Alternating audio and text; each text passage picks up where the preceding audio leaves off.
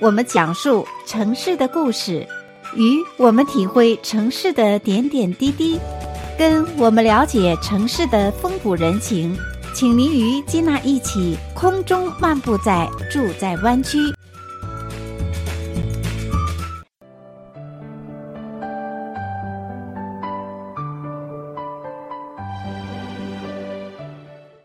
亲爱的听众朋友们，欢迎回到节目当中，继续来收听《住在湾区》的节目。我是金娜。今天的节目当中呢，我们节目中的老朋友七金再次做客住在湾区的节目当中，为我们的听众朋友分享我们后花园的趣事。那在分享之前呢，首先想要听七金跟我们聊一聊他自己的这一周来的 schedule 啊，因为在访问之前跟他闲聊，金娜是非常的感动啊。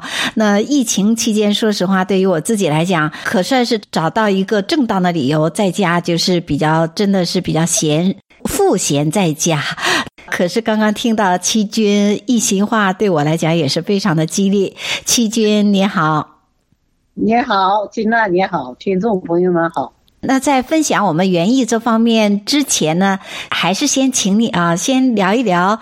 其他的一些有趣的事情，像你刚刚跟我提到说，哎，每周啊，周一、周二、周三、周四、周五，甚至是星期六和星期日，都排得满满当当，而且呢，每天早晨常常是四五点钟就起来。那你都会做些什么呢？是这样的，就是说，这个我们周四啊，有一个爬山群呢、他们是。每天早上要赶到六点半，在这个山顶上集合。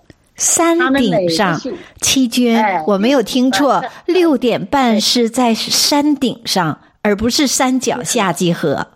哎，山顶上集合，因为个人的速度不同，有的人呢要走两个小时才能上顶，有的人呢跑步呢。五十分钟就能跑上去，所以他不要求你启发的时间，而是要求到达的时间。哦，然后有道理。哎，就在山顶上呢，哎，照照相。现在疫情之间呢，就不能照了。但是呢，大家就每每个人呢，就在整个山头啊，相隔这个两尺啊，照的非常的壮观了，就一群人呢，把整个 哇看日出。他们已经坚持了是八年了，哇！呃，无论是刮风下雨，这个非常优秀，我非常喜欢这些群体。嗯，所以呢，我我也就混在他们里面。哇，听起来也非常充满着这个热情、激情，而且充满着这个力量哈。对呀，听起来也是非常的壮观。在早晨的时候，在山头都站满了你们的这些朋友，对 对，非常有意思。嗯、我要因为我的毕竟比较慢嘛，爬山嘛，所以呢，我就必须要差不多是四点钟起来，嗯，五点钟五点钟开始出发，六点半到山顶，哇，是这样，嗯，哎哎，为七军鼓掌。为七军鼓掌啊！因为不是所有的 听众，他们鼓掌是是他们那个激励着我啊！我总总想不要被被他们甩掉嘛，你要这个 跟着他们屁股后面吧，呃，混在年轻的里面，就慢慢的感觉自己也年轻了，就是那种感觉。在采访七军跟我们聊他园艺生活之前呢，其实金娜访问过多次七军负重去爬山的这些事迹啊，因为不仅是在我们旧金山湾区，而且他的足迹都走到了许多的国家的山村，所以呢，非常的感动。刚刚说七军是激励了我，他非常的谦虚，因为他爬山也有许多年的经历了，对不对？是的，嗯，我来美国一十九年，爬了一十九年吧。哇，我是公司的，最开始是公司的人带我爬的，然后呢，慢慢的也，这个是 Facebook 呀、啊、微信呐、啊，这个爬山的朋友就越来越多啊，然后大家就就会这个形成这个什么周四爬山群体，又是这个群那个群，就有很多的很多的这个群了，是这样。哎，所以刚刚提到你一周排的满满当当哈，周四早起去爬山，听说你还游泳？呃，周四爬去爬山呢，那我是因为反正是年龄大了，我觉得不不不训练自己啊，会跟不上，会被这些年轻人远远的甩在后面。所以礼拜一我也是爬山，我也还是按照正常的四点钟起来，五点钟去爬。我是作为一种体能训练，是这样。哦，那每次爬的山，你们是不是都不同的？做体能训练的是相同的山。那如果是说，哎，如果是说其他的活动，就是不同的山，不同的路，是这样。哦，那这个山，哎，我永远是作为一种，就是体自己的体体能训练。嗯，就是说了解。比如今天是一个小一九十分钟爬到，我明天能不能够八十五分钟爬到呢？嗯，那么就自己就给自己一个目标，是这样。太励志了，因为我们谜底没有揭开。什么谜底呢？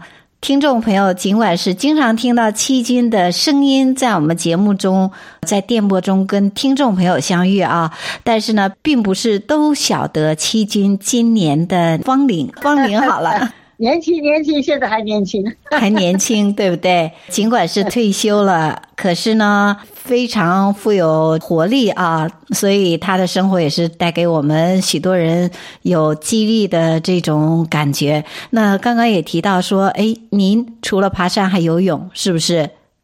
游泳呢，原原来是城市有那个游泳池开放嘛，后来疫情不是关了嘛？对。那现在呢，刚刚刚呢有这个发现了有地方可以游了，嗯，所以我们哎就开始，呃，礼拜二、礼拜五就准备去是游泳，早上要五点钟起来，六点钟开始游，哇，七点钟结束，一个小时。也不耽误什么事，哇，太久了。呃，骑马的骑。哇，真的是体能太好了，而且在刚刚访问之前呢，七军也告诉金娜说，这个周末要去爬雪山。这个周末要去哪里爬雪山呢？哎，我是跟着那个朋友啊，我是跟屁虫啊，这个计划呀、安排呀、开车呀、呃，买什么装备啊，都都是朋友安排好，我我只是。跟着队伍走，但是呢，七军真的从来不落后，所以这也是我的榜样啊。那而且呢，他做的这个菜园啊，也是我们在节目中津津乐道，一直分享给我们听众朋友乐此不彼的一个他园艺的生活。在今天这个节目当中呢，我们会请七军跟我们的听众朋友来聊聊南瓜种植方面的一些趣事。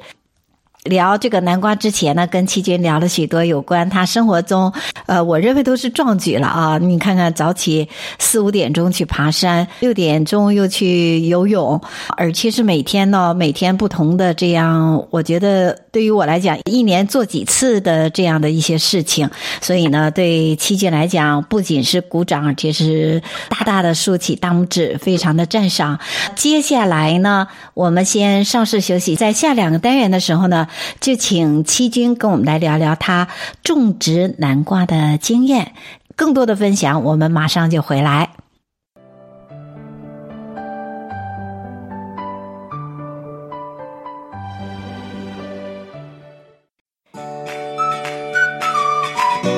听我们讲述城市的故事，与我们体会城市的点点滴滴，跟我们了解城市的风土人情。请您与金娜一起空中漫步在住在湾区。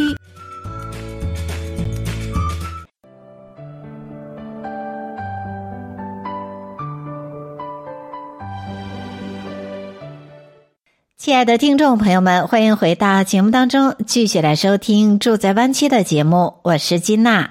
今天的节目当中呢，我们再次访问七军。也是我们节目中的老朋友，在节目当中呢，跟我们来聊一聊他的菜园种植的经验。七军你好，呃，金娜你好，听众朋友们好，我是七军。那这个单元我们就言归正传喽，请七军跟我们来聊聊你的菜园当中啊是如何来种植南瓜的？因为南瓜呢，这个品种也是我们华人比较喜欢的一种，又像蔬菜。又像是主食，对不对？对对，这个南瓜呀，我每年呢是我这个种植的重点项目。哦，为什么呢？哎、我是几乎把南瓜呢，就像红薯啊、玉米一样的，当做主食来吃。啊，真的哈。嗯。哎，因为这个，我基本上南瓜是用来那个，呃，牛奶呀、啊，把这个南瓜切成呃这个一小片一小片的、啊，就泡在牛奶里面，然后是隔水蒸。每天早上呢，就吃一碗呢，这个牛奶蒸南瓜。哇，哎哎，这个呢，资料上是介绍是强筋骨的，就是说，甚至有的人呢，这个膝关节不好啊，吃了三个月啊，他就会好。哦，真的。那我呢，哎，嗯、因为我的运动量大，啊，又是爬山，又是游泳啊，又是打网球，蹦蹦跳跳，所以呢，我也特别担心筋骨会出问题。所以我是长期吃这个牛奶蒸南瓜的，吃的很多，嗯，所以是不是，哎，是，所以我的膝盖什么也没有问题，是不是因为吃了这个吃的多的原因呢？我也搞不清楚，反正是说这个好，我就大量的种，大量的吃，又是七斤的秘籍方法哦，所以听众朋友要记起来，那试一试，我觉得非常的方便哈，就像南可以说是牛奶的南瓜羹。对不对？对对对对，不难吃，很好吃的。嗯、哎，想一想，应该是蛮好的，挺清甜的这种感觉，对不对？对对对对，嗯对。所以，因为我这个大量的吃，我当然也就要大量的种，是这样的。自己种的南瓜，那那个首首先呢，就是这个选择什么样的品种啊？啊，有的人喜欢日本南瓜。有的人喜欢什么，呃，这个山东大南瓜，有时候还有喜欢什么坎瓜。那我最近呢，就是这两年呢，一直在试试着种一种叫做新疆南瓜。哦，有什么区别呢？哎，新疆南瓜的特点呢，就是一个是很粉，一个是很甜，就像板栗一样的粉粉的，然后又甜。嗯，关键呢。它的那个生长期呀、啊，在二月份它就会开始发苗哦。就是我用同样的品种多去多去撒在地菜地里哈，这个新疆南瓜呀，它就会健健康康的就开始生长出来。嗯，所以我所以我现在我的菜地里，这个新疆南瓜有两个十多磅以上。哇，哎，非常的壮观，哎，很喜悦。很很，哎呦，听起来都是非常的壮观，十几磅哎，这个大南瓜，而且我在想，新疆的天气可能跟我们湾区的天气有一些雷同哈，比如说阳光充足啊，又是比较干旱的地方，对不对？对对对对，非常相似。哎，白天热呀，嗯，哎，所以这个新疆南瓜的品种啊。我发现了，在这里特别的适合，适合这个呃种植的，哎，而且又好吃。你想，新疆的不管是西瓜也好，只要是新疆那边产的这样的瓜类，都是非常的又甜又面哈。现在都流出来，对，现在一 听都是口水流出来哈，而且自己种植的。哎呦喂，那赶紧给我们的听众朋友讲一讲这个南瓜，就以你种植的新疆南瓜为例啊。那通常是什么时候你会移植到地里？我这个我我也开始没经验，我是直接播在菜地里，我就是看看它会不会出来。我是今我是二月份，今年二月份，实际上我们今年的气候是很冷的。嗯，大多数的大多数的品种都没有出来，就是比如日本南瓜呀，什么其他的各种这个这个美国当地的南瓜呀，它都没有发苗。但是这个新疆南瓜它出苗了，出了以后它就一路疯长，这个长得非常哎，一路疯疯长。那它它越长得快，我就给它追的肥越多，是这样。嗯，哎，哎，追的肥越多。一般的这个南瓜是这样的，你长长到这个大概两米长，有这个十来片叶子的时候啊，就要摘顶。哦，摘了顶以后，哎，它的那个呃每个叶子之间呢就会长出这个紫藤，它的一般结瓜都是在紫藤上结瓜的。嗯，那每片叶子长一根紫藤出来，紫每一个紫藤结两个瓜，就把这个紫藤的顶也摘掉。哦，那就是说一根藤长两根瓜，那个一个主一个主藤，你大概也就给它十个分，十个这个紫藤，每个紫藤结两个瓜，那么一个藤就可以结二十个瓜了。嗯，我的理解就是，你给它摘顶的意思就是让，呃，这个结瓜能够结得更大。就是栽主藤，就是为了让子藤能够长出来。嗯，子藤长出来就能够结瓜，是这样的。哦，结得更多更大。哎，然后紫藤的每一个紫藤结瓜，就让它结两个，结三个、四个，它营养跟不上。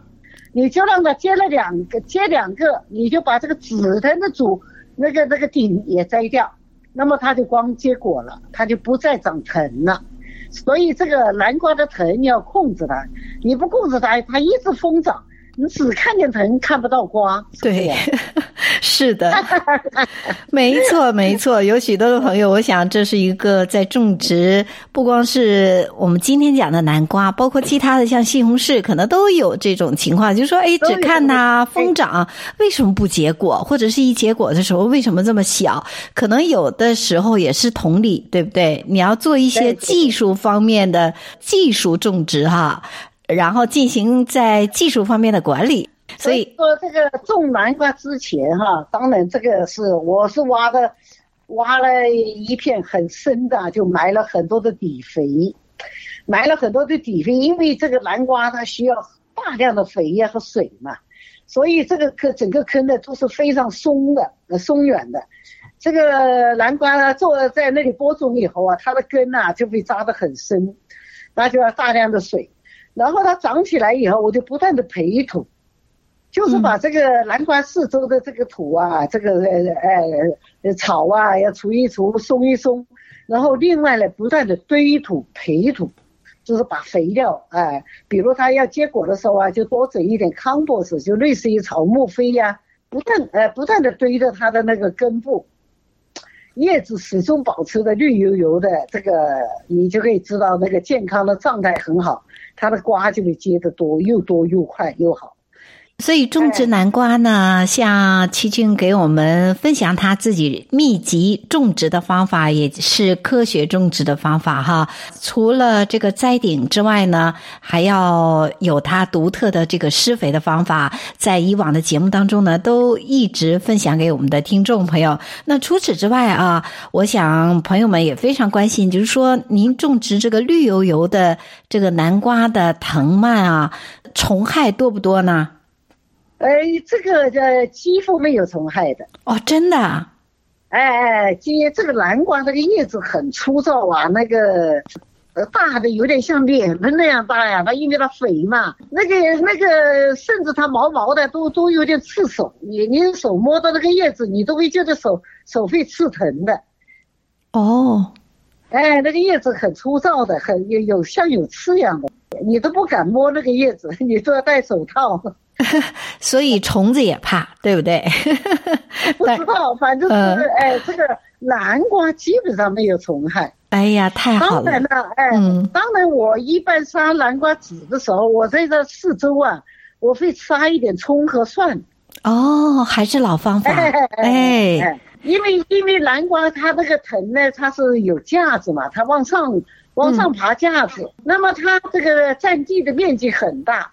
那么这个地上的空间呢，有很多地方呢，就是说是空着的，就是因为架子是在上面，所以我在南瓜架子的下面，我就大量的撒这些这个葱籽、大蒜籽，哎，让它这个，哎，让它长，长长多少，反正到时候我这个，这个想吃的时候啊，这个葱啊、蒜呢也够吃了，这个葱和蒜呢也是防虫的，哦，也是对虫有哎。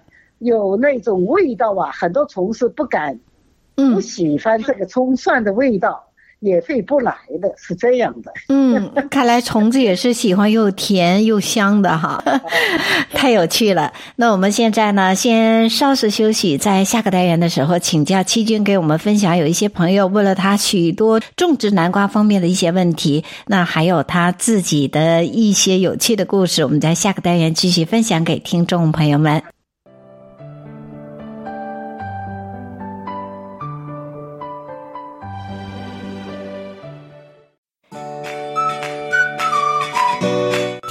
我们讲述城市的故事，与我们体会城市的点点滴滴，跟我们了解城市的风土人情，请您与金娜一起空中漫步在住在湾区。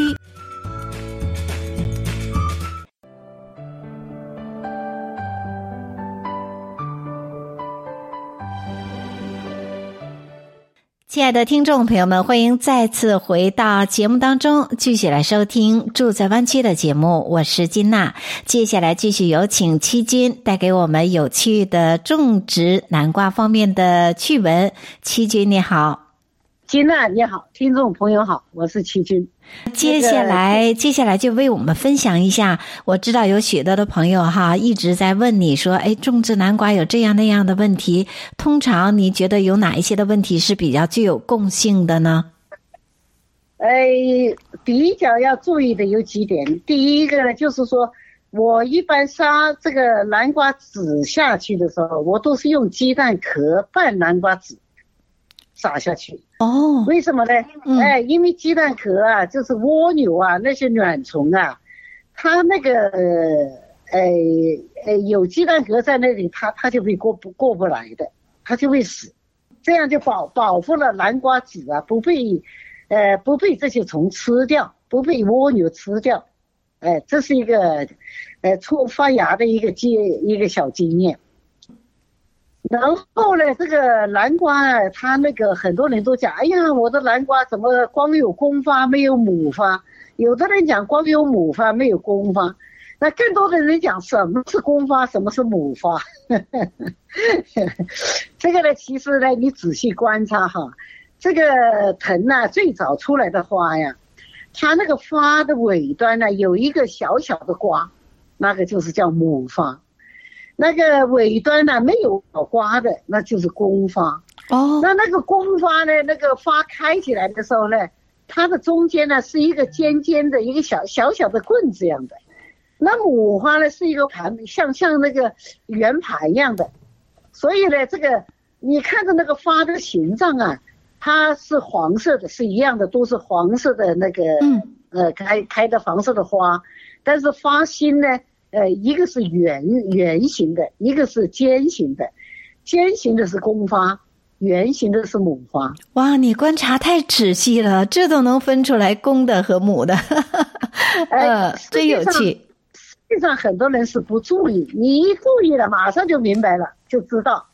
那知道了以后呢，很多人就搞不清楚啊，像我这个，你光有公花没有母花，肯定南瓜长不起来。光有母发没有公，哎，没有没有那个公发呢，它也长不起来，它一定要授粉。那授粉呢，常常这个南瓜呀，一开全部都是公发，一开全部都是母发，那怎么办呢？我我这一次呢，我也有点着急，我就做了一个拉郎配的试验，就是说这个光有母发没有公发。我就不到菜地里去拉了个意大利的公发哦，来配这个南瓜的母发。嗯，我来想想看，我看它长不长？哎，长了，哎，真的结果了。哦。哇，那有什么不一样吗？我不知道有什么不一样，但这个果好像是跟正常的是一样的。这个发呢就是这样的，如果只有公发没有母发的时候啊，你可以把公发摘下来。摘下来呢，哎，放在那个三明治的袋子里啊，放在冰箱里，一个星期之内，只要母发出来了，马上把冰箱的公发拉出来，去给母发授粉，它是有效的。这是秘籍，嗯，哎，这很重要，这是一个常识。那你不知道的话，如果光有母花配不上公花，受不了粉，也是冤枉的，它结不了果，是这样。你称我自己叫拉郎配。你要是不在节目中分享，金娜真的不晓得说，哇，这个南瓜开的花竟然还分呃男生和女生哈，太有趣了。那除此之外啊，还有一些朋友也在节目中想要请教一下七君，说怎么能够知道南瓜熟还是没熟呢？最近呢，因为这就这些瓜纷纷长出来了。那有的人就搞不清楚这个瓜是什么时候摘下来比较好，那有的人就当然是喜欢越老越好，那么老的呢，当然就是用指甲指甲呀，你去卡它的皮，你你的指甲几乎卡不动的时候，那这个瓜一定是老了，你就可以摘来吃。哦，但是我呢，经过这个十多年这个摸索呢，我发现呢，这个瓜呀，摘的越早越好，越嫩的时候越摘它。你摘的越多，你摘的越早，你这个营养啊就能够供给其他的藤新长的瓜，对，不让它不断的长出新瓜来。哦，所以你摘的越多，它就长得越多。如果你不摘，始终保留这一个瓜在藤上的话，它的它这个藤呢、啊，要用很多的营养来 support 它，要供它，嗯、那么新的瓜呢就会就会早衰。或者是长不成，营养不良，夭夭折是这样。哇，真的是一个瓜一个坑哎！我我一般是拳头那么大，估计可以炒一碗，我就会把它摘下来，摘下来干什么呢？炒牛肉丝。这个是这个 number one，这个世界最美的鲜味。哇！我这个哎呀，嗯、太喜欢了。七军每次在节目当中都是馋我们大家哈，哎呀，聊这个后花园，聊聊又聊到这个烹饪，他的秘籍烹饪的方法哈，都是用他自己种植的、种植出来的新鲜的这个蔬菜呀，然后简单的搭配就能搭配出非常绝美的、哎清甜的这样的美味。呃，那由于节目的时间的关系，可能没办法为听众朋友分享太多呃有关种植南瓜方面的问题和您的故事了，只好等下次节目当中继续分享给听众朋友。好。那节目时间的关系呢，今天就暂时为听众朋友们分享到这。那也欢迎朋友们，如果你有任何菜园方面的一些问题啊，都可以登录到我们网站 triple w 点 newsforchinese 点 com，在上边呢留言。这样的话呢，在以后的节目当中，我们也可以分享您的问题。谢谢七君，也祝您明天爬山啊，对，能够圆满快乐。以最快的速度冲到顶哈，我们为你欢呼。那谢谢你。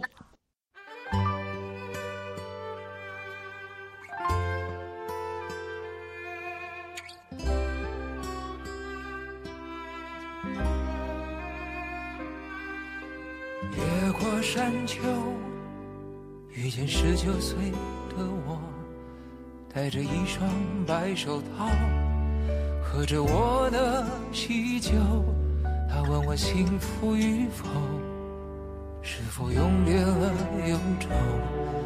为何婚礼上那么多人，没有一个当年的朋友？我说我曾经挽留，他们纷纷去人海漂流。那个你深爱的小妞，嫁了隔壁的王某。我问他幸福与否，他哭着点了点头。后来遇见过那么多人，想对你说却张不开口，就让我随你去，让我随你去，回到二十岁狂奔的路口，做个形单影只的歌手，就让我随你去。随你去，逆着背影婆娑的人流，向着那座荒芜的山丘，挥挥衣袖。越过山丘，遇见六十岁的我，拄着一根白手杖，在听鸟儿歌唱。我问他幸福与否。摆了摆手，在他身边围绕着一群当年流放归来的朋友。他说：“你不必挽留，爱是一个人的等候。等到房顶开出了花儿，这里就是天下。总有人幸福白头，总有人哭着分手。”无论相遇还是不相遇，都是献给岁月的序曲。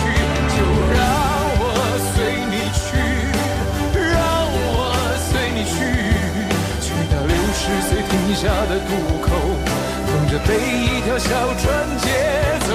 就让我随你去，